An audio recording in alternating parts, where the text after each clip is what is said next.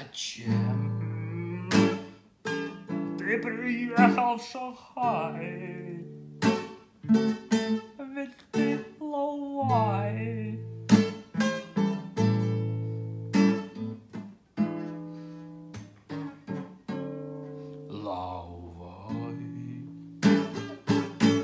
Друзья, хау, в эфире Лайкаст, и снова в ваших наушниках голос его бессменного ведущего, поливателя Майка, смотрителя кактуса и приглашателя очень интересных гостей. Сегодня у меня в виртуальной студии Виталий Андреев, который находится близко от меня, практически через ну, хотел сказать, через дорогу, нет, не через дорогу, через залив, на замечательном, прекрасном острове Тайване. И Виталий занимается очень непростой вещью, потому что любой труд переводчика — это вещь непростая. Вот сразу я сказал, чем он занимается. Он переводит тайваньскую литературу и ее исследует. Виталий, привет-привет. Тагейхо, привет всем, кто нас слушает, кто нас не слушает, тоже привет. Рад, э, что вы пригласили меня. Да, это отличная тема, и я буду рад рассказать все, что смогу. Слушай, а вот замечательный перевод на местный э, минский, да, получается, диалект у нас Табэйхоу, это Тадяхао, я полагаю. Вот скажи, Да, первый да, да. сразу вопрос тебе в лоб. Насколько часто ты слышишь на улицах Тайбэя все-таки не государственный язык, не, не, не Гохуа, а э, не Гойюй, да, правильно, Гойюй, да, да. Гой, Вот да, не, да, да. да, не Гойюй, а, а, ну, видишь, я настолько привык к Путунхуа, что ну, у меня когда это так так как же, как же, как же это называется на Тайване? Так, да, это же там государственный Го. И видишь, я такое сделал Франкенштейна из Путунхуа и Гойюй. В общем, Да. насколько часто ты слышишь не Гойюй, а именно минаньский диалект? Очень часто, я думаю, что 50 на 50, и в Тайбэе это совершенно не связано с местом, потому что люди могут быть из разных мест. Сейчас мобильность такая высокая, что и в Тайбэе полно людей с юга, и на юге полно тайбэйцев. То есть сейчас везде можно услышать и Гоюй, и Таюй. А слушай, это уже официальное такое название Тайюй, да? То есть это как бы получается у тебя не название по континенту, да? То есть все-таки Минь — это название реки, да, в провинции Фудзянь, и, соответственно, оттуда идет название диалекта. А, то есть выражение Тайюй — это уже оно официальное, да? То есть это так, когда ты так скажешь, Да, тебя все вполне- поймут, ты, ты говоришь про местный про автохтонный, так сказать, диалект. Да, это язык, на котором говорят э, вот в семьях э, выходцы из провинций, южных провинций Китая, но которые переселились на Тайвань, может быть, 200-300 лет назад, что, в общем-то, уже делает их связь с материком достаточно призрачной. Но э, есть учебники в школах, в школах есть учебники, пожалуйста, вы можете приобрести, купить, изучать тайюй, да, именно тайваньский э, язык. Так, так и говорят тайваньцы. Хотя это, в общем, не, это спорный вопрос. Конечно, многие ученые, там, э, востоковеды спорят об этом, но на Тайване уже общепринято название Тай. Ну, понятно, мы в рамках нашего выпуска не будем углубляться в филологическую дискуссию по поводу того, что считать языком, что считать диалектом. Безусловно, Ну да, в нашем сегодняшнем мире эти слова еще и эти определения, конечно же, политически заряжены, да. Ну, к счастью, к счастью, опять же таки, даже в китайском континентальном подходе, так как э, диалект тоже называется юй, вот, то тоже называется язык, ну, вроде как оно м, не сильно и в обычных разговорах, наверное, не сильно режет ухо, когда там ты упоминаешь, что это какой-то диалект, не диалект, ты просто называешь топографическое его название. Но вот то, что ты сказал, давай нашим слушателям тоже поясним, потому что, конечно, часть наших слушателей знакома с диалектическими разницами, которые есть в, у китайского этноса. А часть, может быть, думает, что, ой, там, ну, Тайвань, это, наверное, как, не знаю, там, по ребрике бордюр между Питером и Москвой, как, не что там, парадный подъезд. А все-таки я хочу тебя спросить, но ведь я по своим визитам на остров прекрасно понимаю, что если ты слышишь речь на тайваньском языке, ох, ох, прилетит мне за такое выражение. Если ты слышишь речь на тайи, то ты ничего не понимаешь. То есть, если ты говоришь только на гою, то есть тайю ты не понимаешь это слово совсем. Так ли это, хотел с тобой подтвердить? И как ты с этим справляешься? Э, я думаю, что абсолютно верно. Нужно прожить какое-то время просто на Тайване и общаться с тайваньцами, и достаточно быстро можно привыкнуть к этому. Я с университетских времен, я здесь был э, в магистратуре, учился, и много общался со студентами, своими однокурсниками. В, аудиториях мы обычно говорили, конечно, на гою, да, но когда мы такие, может быть, вопросы в повседневности, бытовые какие-то вопросы, мы часто переходили на таюй, да, тяпа буэ, э, поел уже или нет, да, и такие вопросы там, либе китоуй, куда ты идешь, да. Постепенно просто э, привыкает ухо, постепенно ты уже не чувствуешь э, какого-то отторжения. Это такой местный э, язык, который на самом деле многие тайваньцы используют наравне с другими языками. Нужно сказать, что на Тайване ведь не только э, два варианта э, китайского языка, да, или таю, или гою, есть еще хакка, да, есть mm-hmm. еще э, 16 языков, как минимум 16 языков коренных народов, да, атаяльский язык, вот, например, я более-менее знаю атаяльский, э, амийский язык, амис — это самая многочисленная э, народность. Поэтому вот на, на разных языках сейчас еще добавился, знаете, в метро даже сейчас делают объявления на японском, на главных станциях. Вот да, это Тайбейский да. вокзал сейчас говорят э, Тайбэй Эки, да, то есть это все многоязычие. Вот как раз это многоязычие и э, является одним из очень важных э, аспектов, элементов тайваньской литературы, да, к которой мы можем плавно перейти. И именно так. Ты за меня сделал эту подводку. Спасибо тебе большое. Да, вот то, что ты упоминаешь, а нашим слушателям я скажу, что, конечно, сидя здесь на континенте и выезжая, в принципе, довольно часто в разные провинции Китая, я вижу, что, конечно, здесь идет работа по нивелированию, можно так сказать, диалектов. Или можно назвать это по-другому, сказать, что вот всех обучают стандартному путунхуа, общий к китайскому языку, для того, чтобы у всех были равные возможности. Но действительно, мне кажется, что происходит некое нивелирование, и люди меньше говорят на диалектах, и поэтому то, что ты упомянул про Тайвань, конечно, это вдвойне любопытно слушать. И действительно, нам надо переходить уже к главной теме нашего выпуска, к тайваньской литературе. И вот Скажи, какие у нее главные особенности, кроме вот этого многоязычия? И даже не то, что кроме, а как это многоязычие все-таки устное воплощается в письменное слово? Да, это большой вопрос.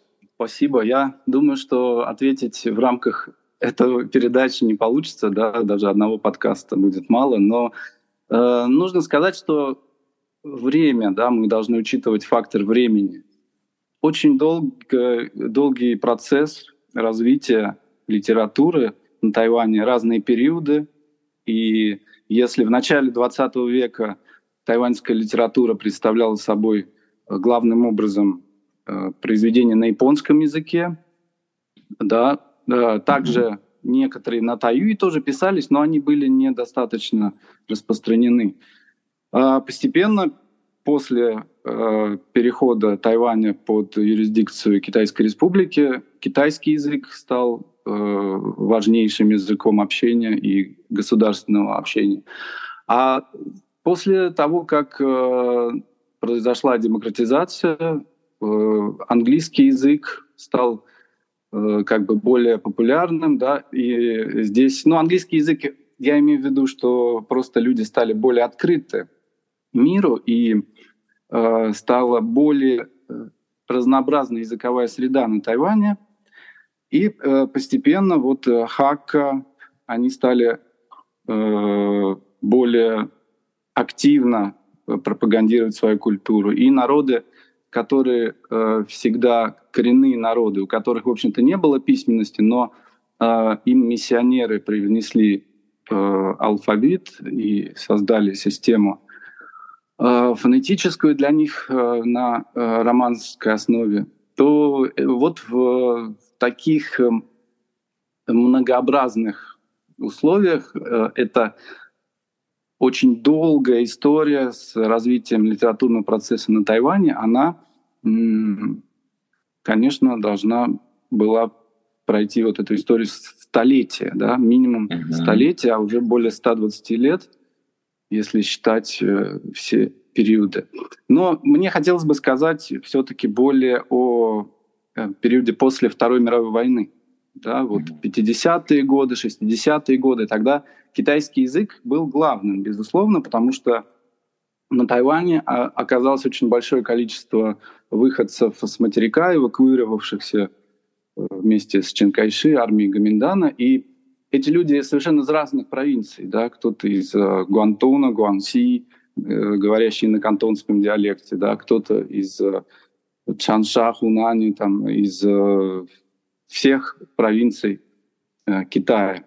Э, даже из Монголии точно так же люди оказались здесь. Поэтому постепенно э, вот, э, люди использовали китайский язык, да, авторы использовали китайский язык, но выражая какие-то свои местные, местный колорит, ностальгируя по тому, что было потеряно на родине.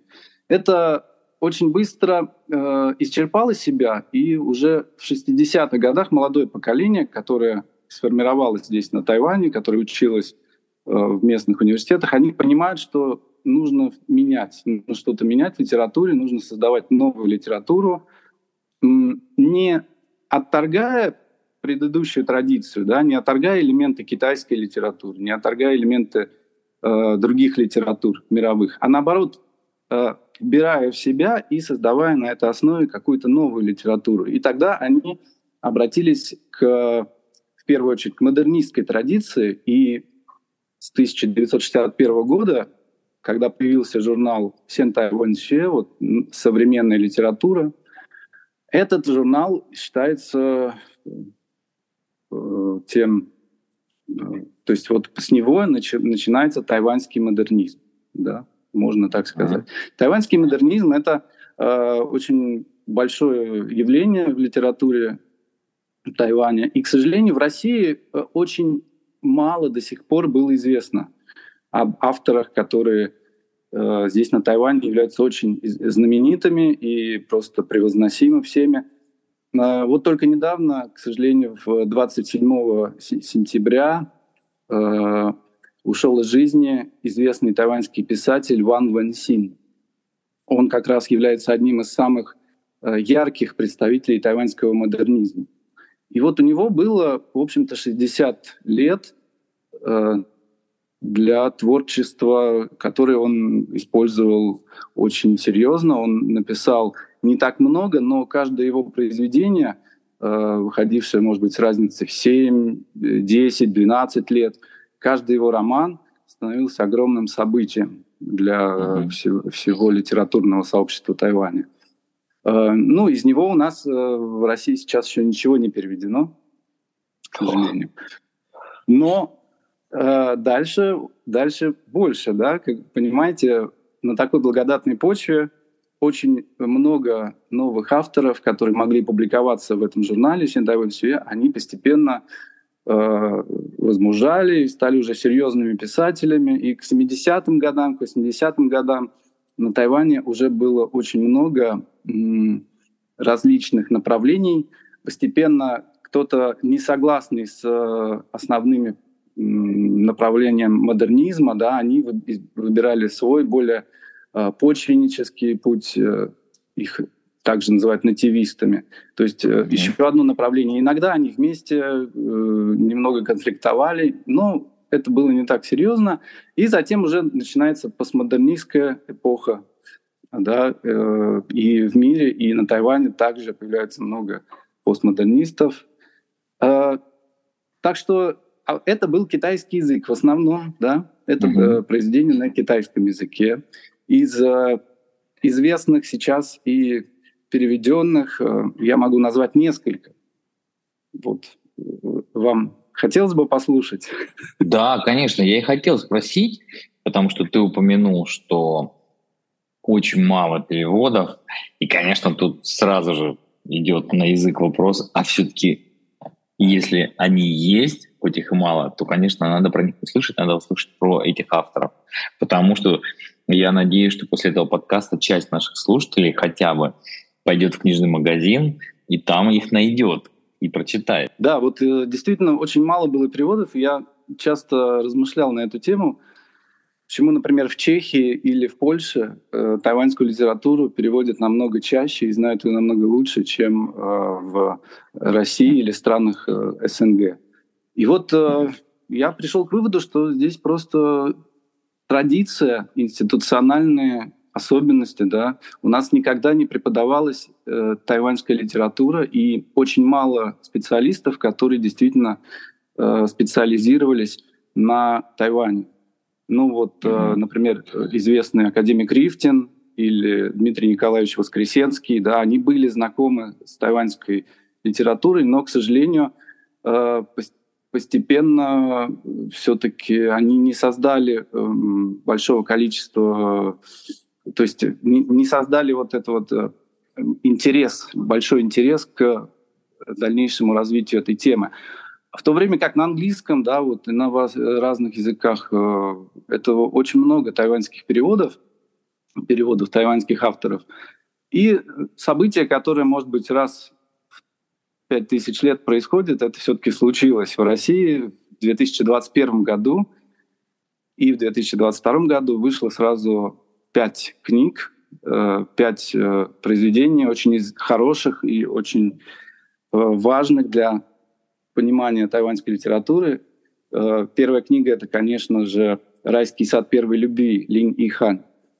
В издательстве есть смысл, и она стала бестселлером практически сразу. Там все очень серьезные темы поднимаются. Я думаю, что вы уже говорили об этой книге. Наталья Власова, переводчик, и Э, эта книга стала действительно очень важной. Она пробила лед. И пошел да. процесс. Дальше, дальше появилась серия «Лучшая проза Тайваня». Выпустила это издательство «Эксмо», АСТ.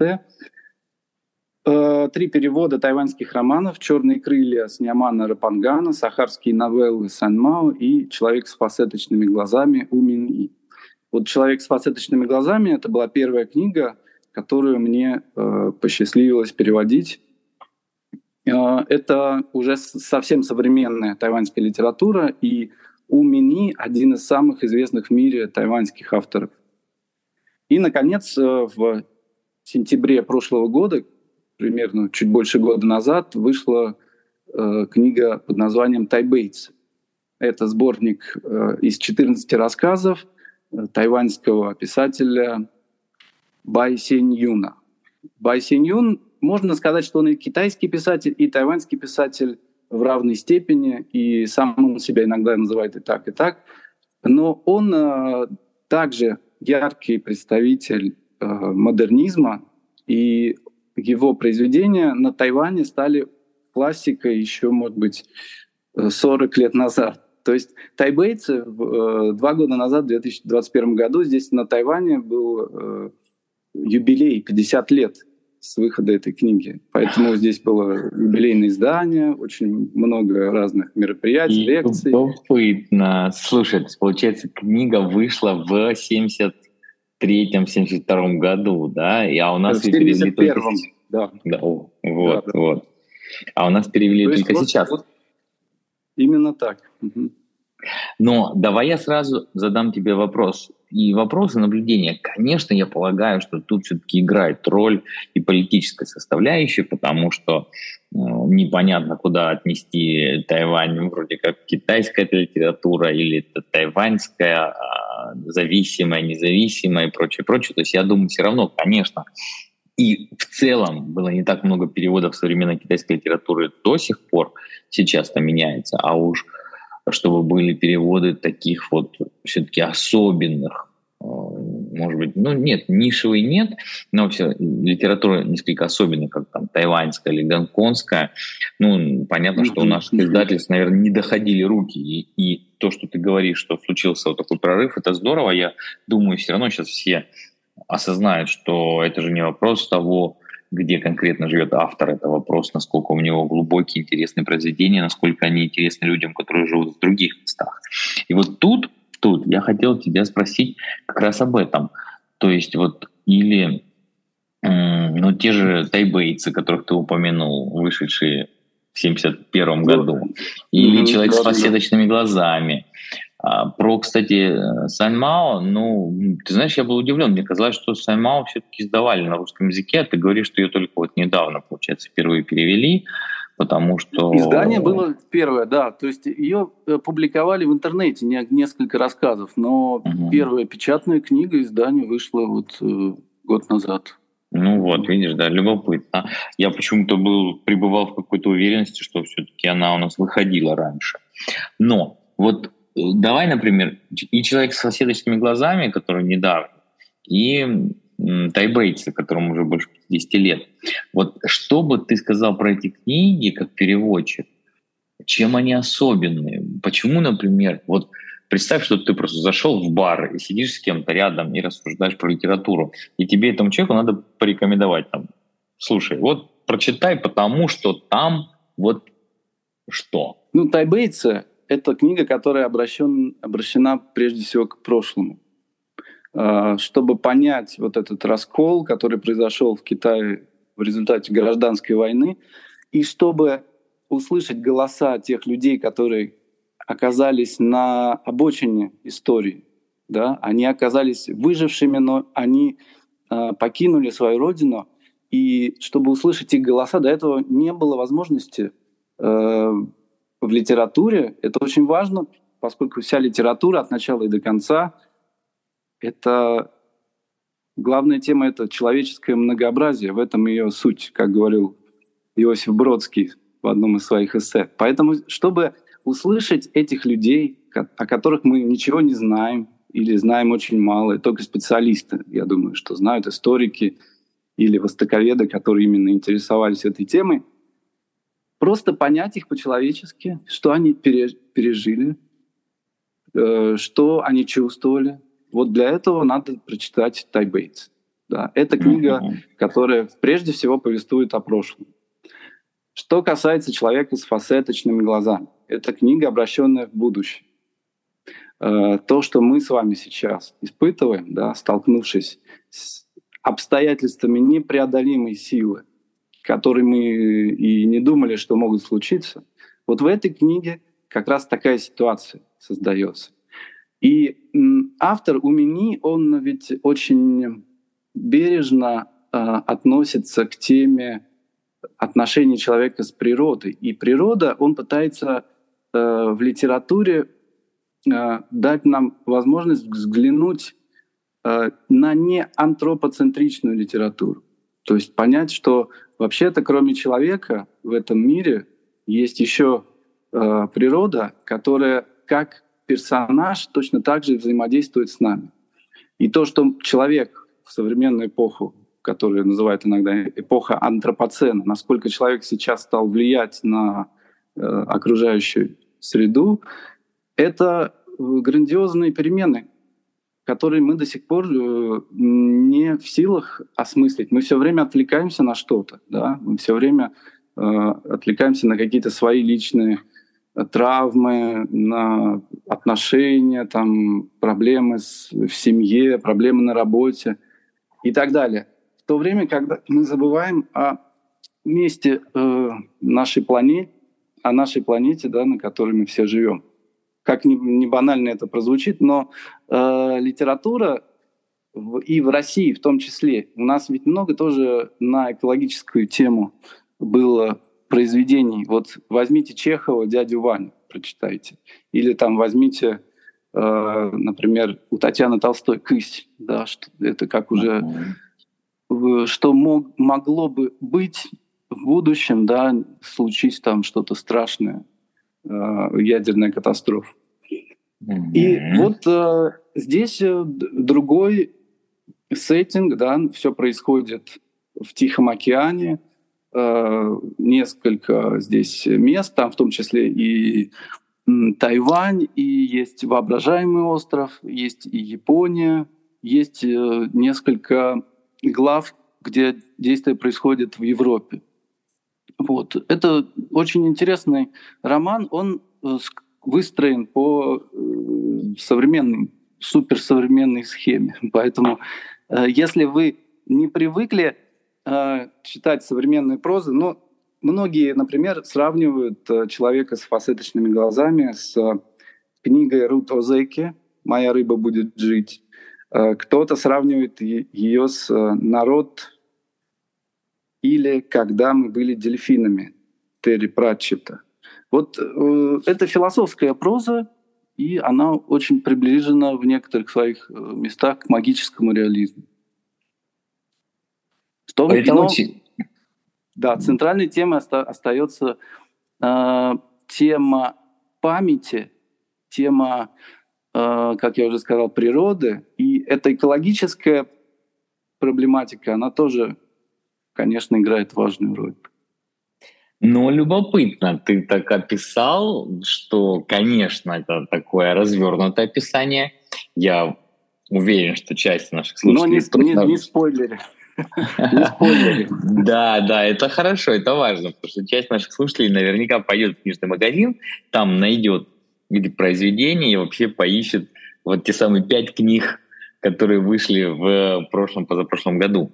А я хочу, знаешь, куда сместить наш разговор, потому что все равно у нас уже вторая половина нашего подкаста или уже такая заключительная его часть, я хотел немножко подвести туда же, откуда мы начали. Потому что мы сейчас с тобой говорили про авторов, мы говорили про переведенность, непереведенность, даже вот про тексты ты рассказал без спойлеров, что действительно чудесно, содержимое этих двух книг.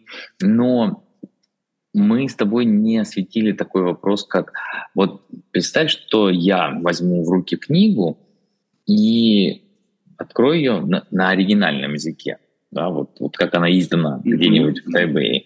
Вот открою да, я ее, да, и как ты думаешь, и как, и как ты думаешь, я увижу разницу с континентальной литературой в плане того, что, о, а тут там больше диалектизмов, или, о, а тут используются какие-то, ну уж свои там способы выражения, которые я точно не увижу в книгах с континентального Китая. Конечно, давай мысленный эксперимент вот этот проведем, забыв про разницу между традиционным написанием и упрощенным. Вот представь, что мне дадут две книги, где оба будут написаны, обе книги будут написаны традиционными иероглифами, так называемыми сложными. Mm-hmm. И вот меня, меня попросят, скажут, Альберт, вот вот книга и вот книга. Скажи, какая из них написана на континенте, какая написана на острове.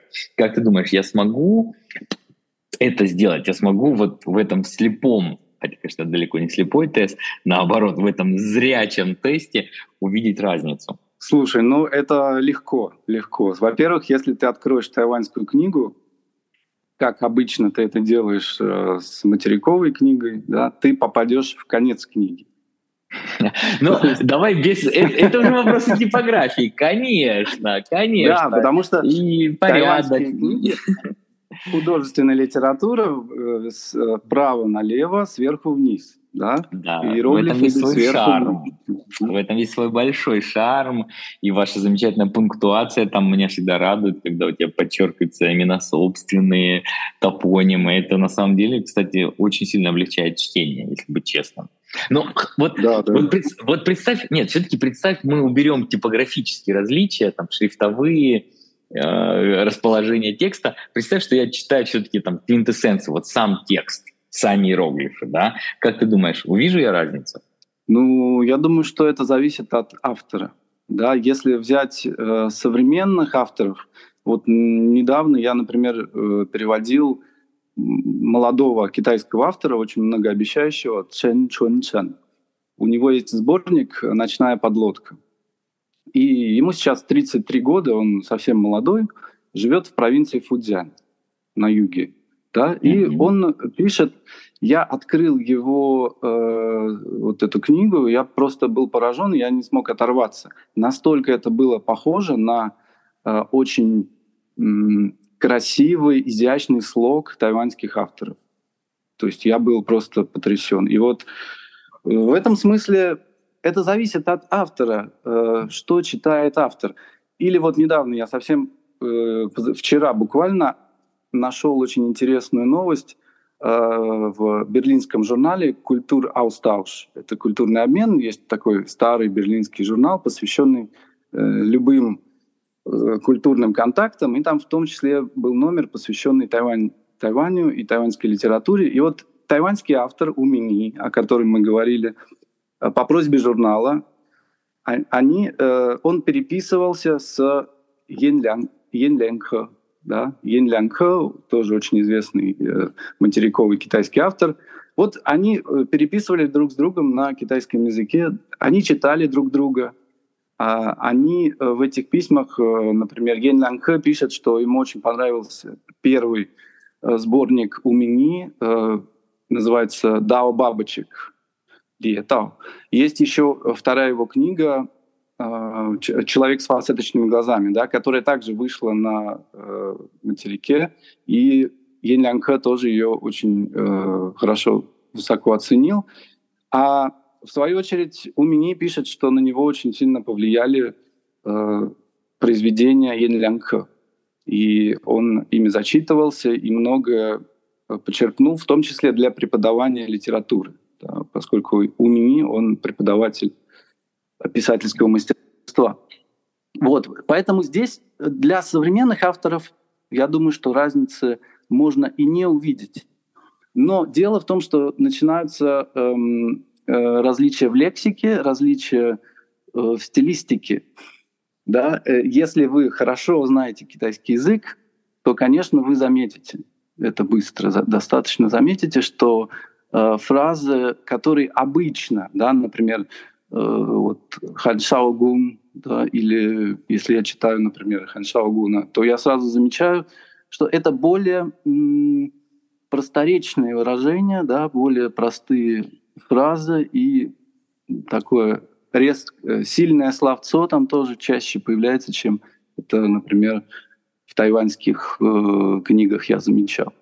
Но в тайваньских книгах, наоборот, больше ванианизмов. Э, из классического языка. Да, они очень любят их. Поэтому тайваньская проза, вообще-то, она более, я бы сказал, она более сжата, да, за счет вот как раз это, этих особенностей.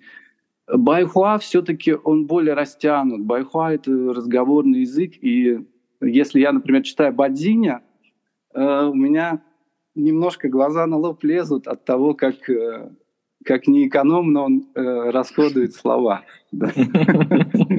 Вот. То есть Вспоминается такой... слишком много нот. Цитата из известного фильма, да.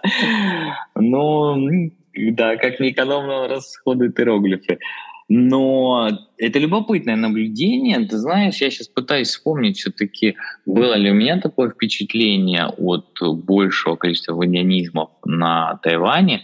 Надо, конечно, будет обязательно окунуться в мир тайваньской литературы и для себя вынести вот какие-то даже, знаешь, может быть, количественные такие измерения, посмотреть там вот на странице, там, у, не знаю, у кого-нибудь из тайваньских авторов или на странице у того же какого-то Мояня, у кого больше ванианизмов на, не знаю, сколько там квадратных сантиметров текста. Но надо, надо, конечно, сравнить, потому что я хочу сказать и тебе, и нашим слушателям, все-таки Тайвань — это место, где культурная жизнь прогрессирует, где культурная жизнь развивается и где огромное количество авторов, и где производятся новые вещи, новые смыслы, новые формы искусства. И это, конечно, здорово. Слушай, это здорово. В этом плане остров э, — это очень-очень привлекательное место. И это вот мой такой уже вопрос на самый-самый последок. Вот хотел mm-hmm. тебя спросить, что бы ты порекомендовал человеку, который хочет изучать китайский язык, ехать э, на Тайвань несмотря на то, что есть там разные диалекты и разные языки, даже как мы сегодня с тобой говорили. Или, или там езжай на материк, там как бы вот там у тебя есть возможность, не знаю, там погрузиться еще больше и поездить по местам китайской славы и побывать во всех культурных центрах и прочее. Вот от тебя может ли быть объективная рекомендация? Ну или хотя бы, знаешь, сказал, ну, с одной стороны вот так, с другой стороны вот так. Мне просто очень интересно услышать. Э, может, да. Я думаю, что мой опыт как раз э, и там, и там мне подсказывает. Я ведь и учился в Шанхае год э, в 2005 году в Шанхай Вайгуитасе, СИСу. И много поездил в то время, прогуливая занятия, поездил по Китаю. И потом оказался на Тайване уже через несколько лет. И это был абсолютно другой опыт. Э, на Тайване у меня не было такого культурного шока. Ну, я был уже более подготовлен, конечно, но и в принципе, я думаю, что если бы я первый раз приехал на Тайвань, у меня все-таки меньше было бы ощущения этого культурного шока. И э, преподавание китайского языка здесь проходит на м, вполне таком нормативном северокитайском да, диалекте, который по-английски называют мандарин. И э, здесь сейчас учебники практически э, большая часть их используют, э, учебники для иностранцев, да, они используют пининь. То есть, не мне кажется, сказать. Да, да, да, не попумов, а пинин. И поэтому э, на Тайване сейчас изучать китайский язык это практически э, то же самое, но с поправкой на, конечно, совсем другие условия. Открытое общество, и я бы сказал, что все-таки больше э, шансов э, вступить в контакт с местным населением. Тайваньцы, они более открыты и более общительны. Э, в Китае, в больших городах тоже больших проблем нет с этим, но все-таки, если вы попадете в глубинку, то это будет, конечно, могут возникнуть трудности в общении. Но, э, с другой стороны, с Тайваня, да, с Тайваня вы можете потом поехать и Китай посмотреть, ведь никто не запрещает пере, пере, пере, путешествовать, переезжать и смотреть разные страны. Так что я думаю, что я за Тайвань, конечно. Я больше времени провел здесь, уже 17 лет. Достаточно поездил э, по острову, и до сих пор я не могу здесь даже изъездить весь Тайвань. Понимаете? Настолько, я просто к слушателям обращаюсь, вот настолько Тайвань, он многолик и совершенно неожиданные места, которые вдруг оказываются важными для посещения. Вот на прошлой неделе я был, например, Э, на музыкальном фестивале Амис в Тайдуне. Тайдун, там mm-hmm. есть город Тайдун, и рядом километров 20 небольшое селение Дулан или Аталан по, на амисском языке. И вот там последние годы проводит классный музыкальный фестиваль. Э, всем рекомендую. Amis Music Festival. Амис и Поэтому вот если в аудитории, в общем-то, большой разницы нет. А после того, как вы хотите выйти из аудитории, да, вот э, здесь уже будет большая разница. И мне кажется, что на Тайване больше возможностей для общения на разные темы. И потом, если вы любите слоняться по книжным магазинам, то на Тайване вы можете приобрести любую литературу. Того же Йен Лянг например, издают на Тайване прекрасно, без проблем. Вот. В общем, я присоединяюсь я присоединяюсь, знаешь, к чему? Конечно, я присоединяюсь, не могу сказать, там, я за Тайвань, все-таки я сижу на континенте, каждый кулик свое болото хвалит.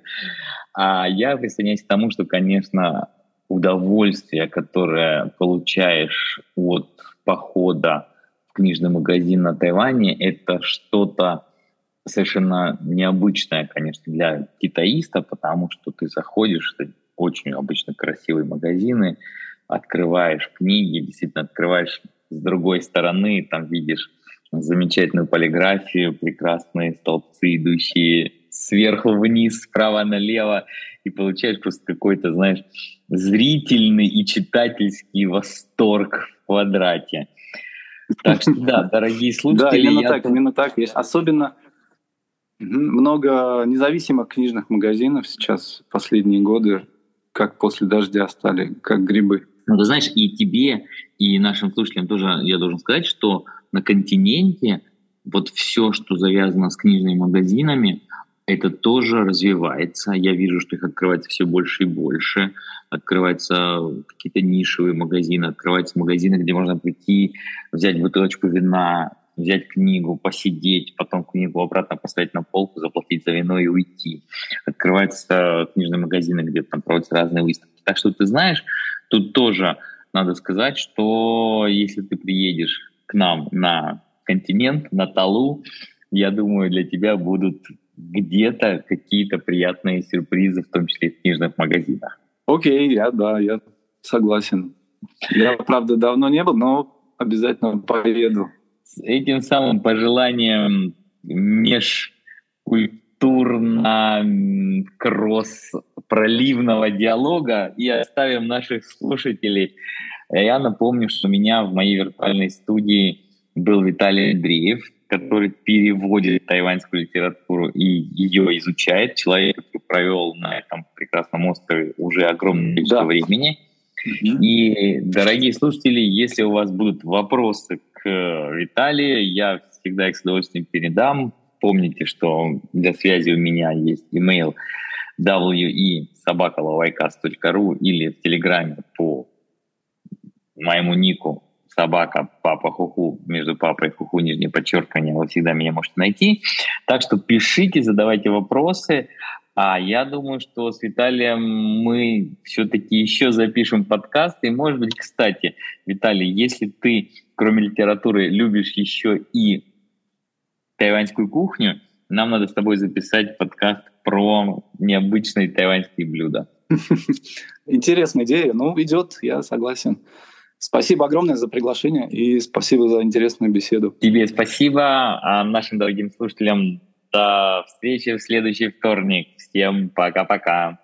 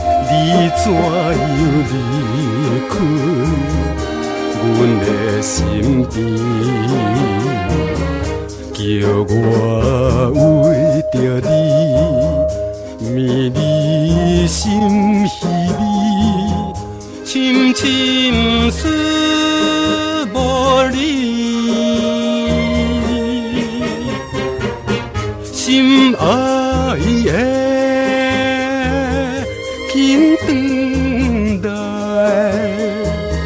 紧转来阮身边。